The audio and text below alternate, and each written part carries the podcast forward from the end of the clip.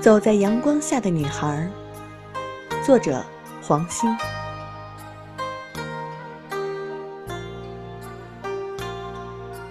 每一幢被人遗忘、陈旧的砖楼里，都可能住着这样一个女孩。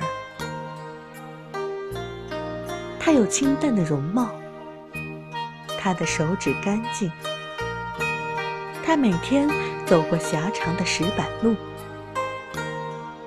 路边有厚厚的青苔，坐着几位不爱说话的老人。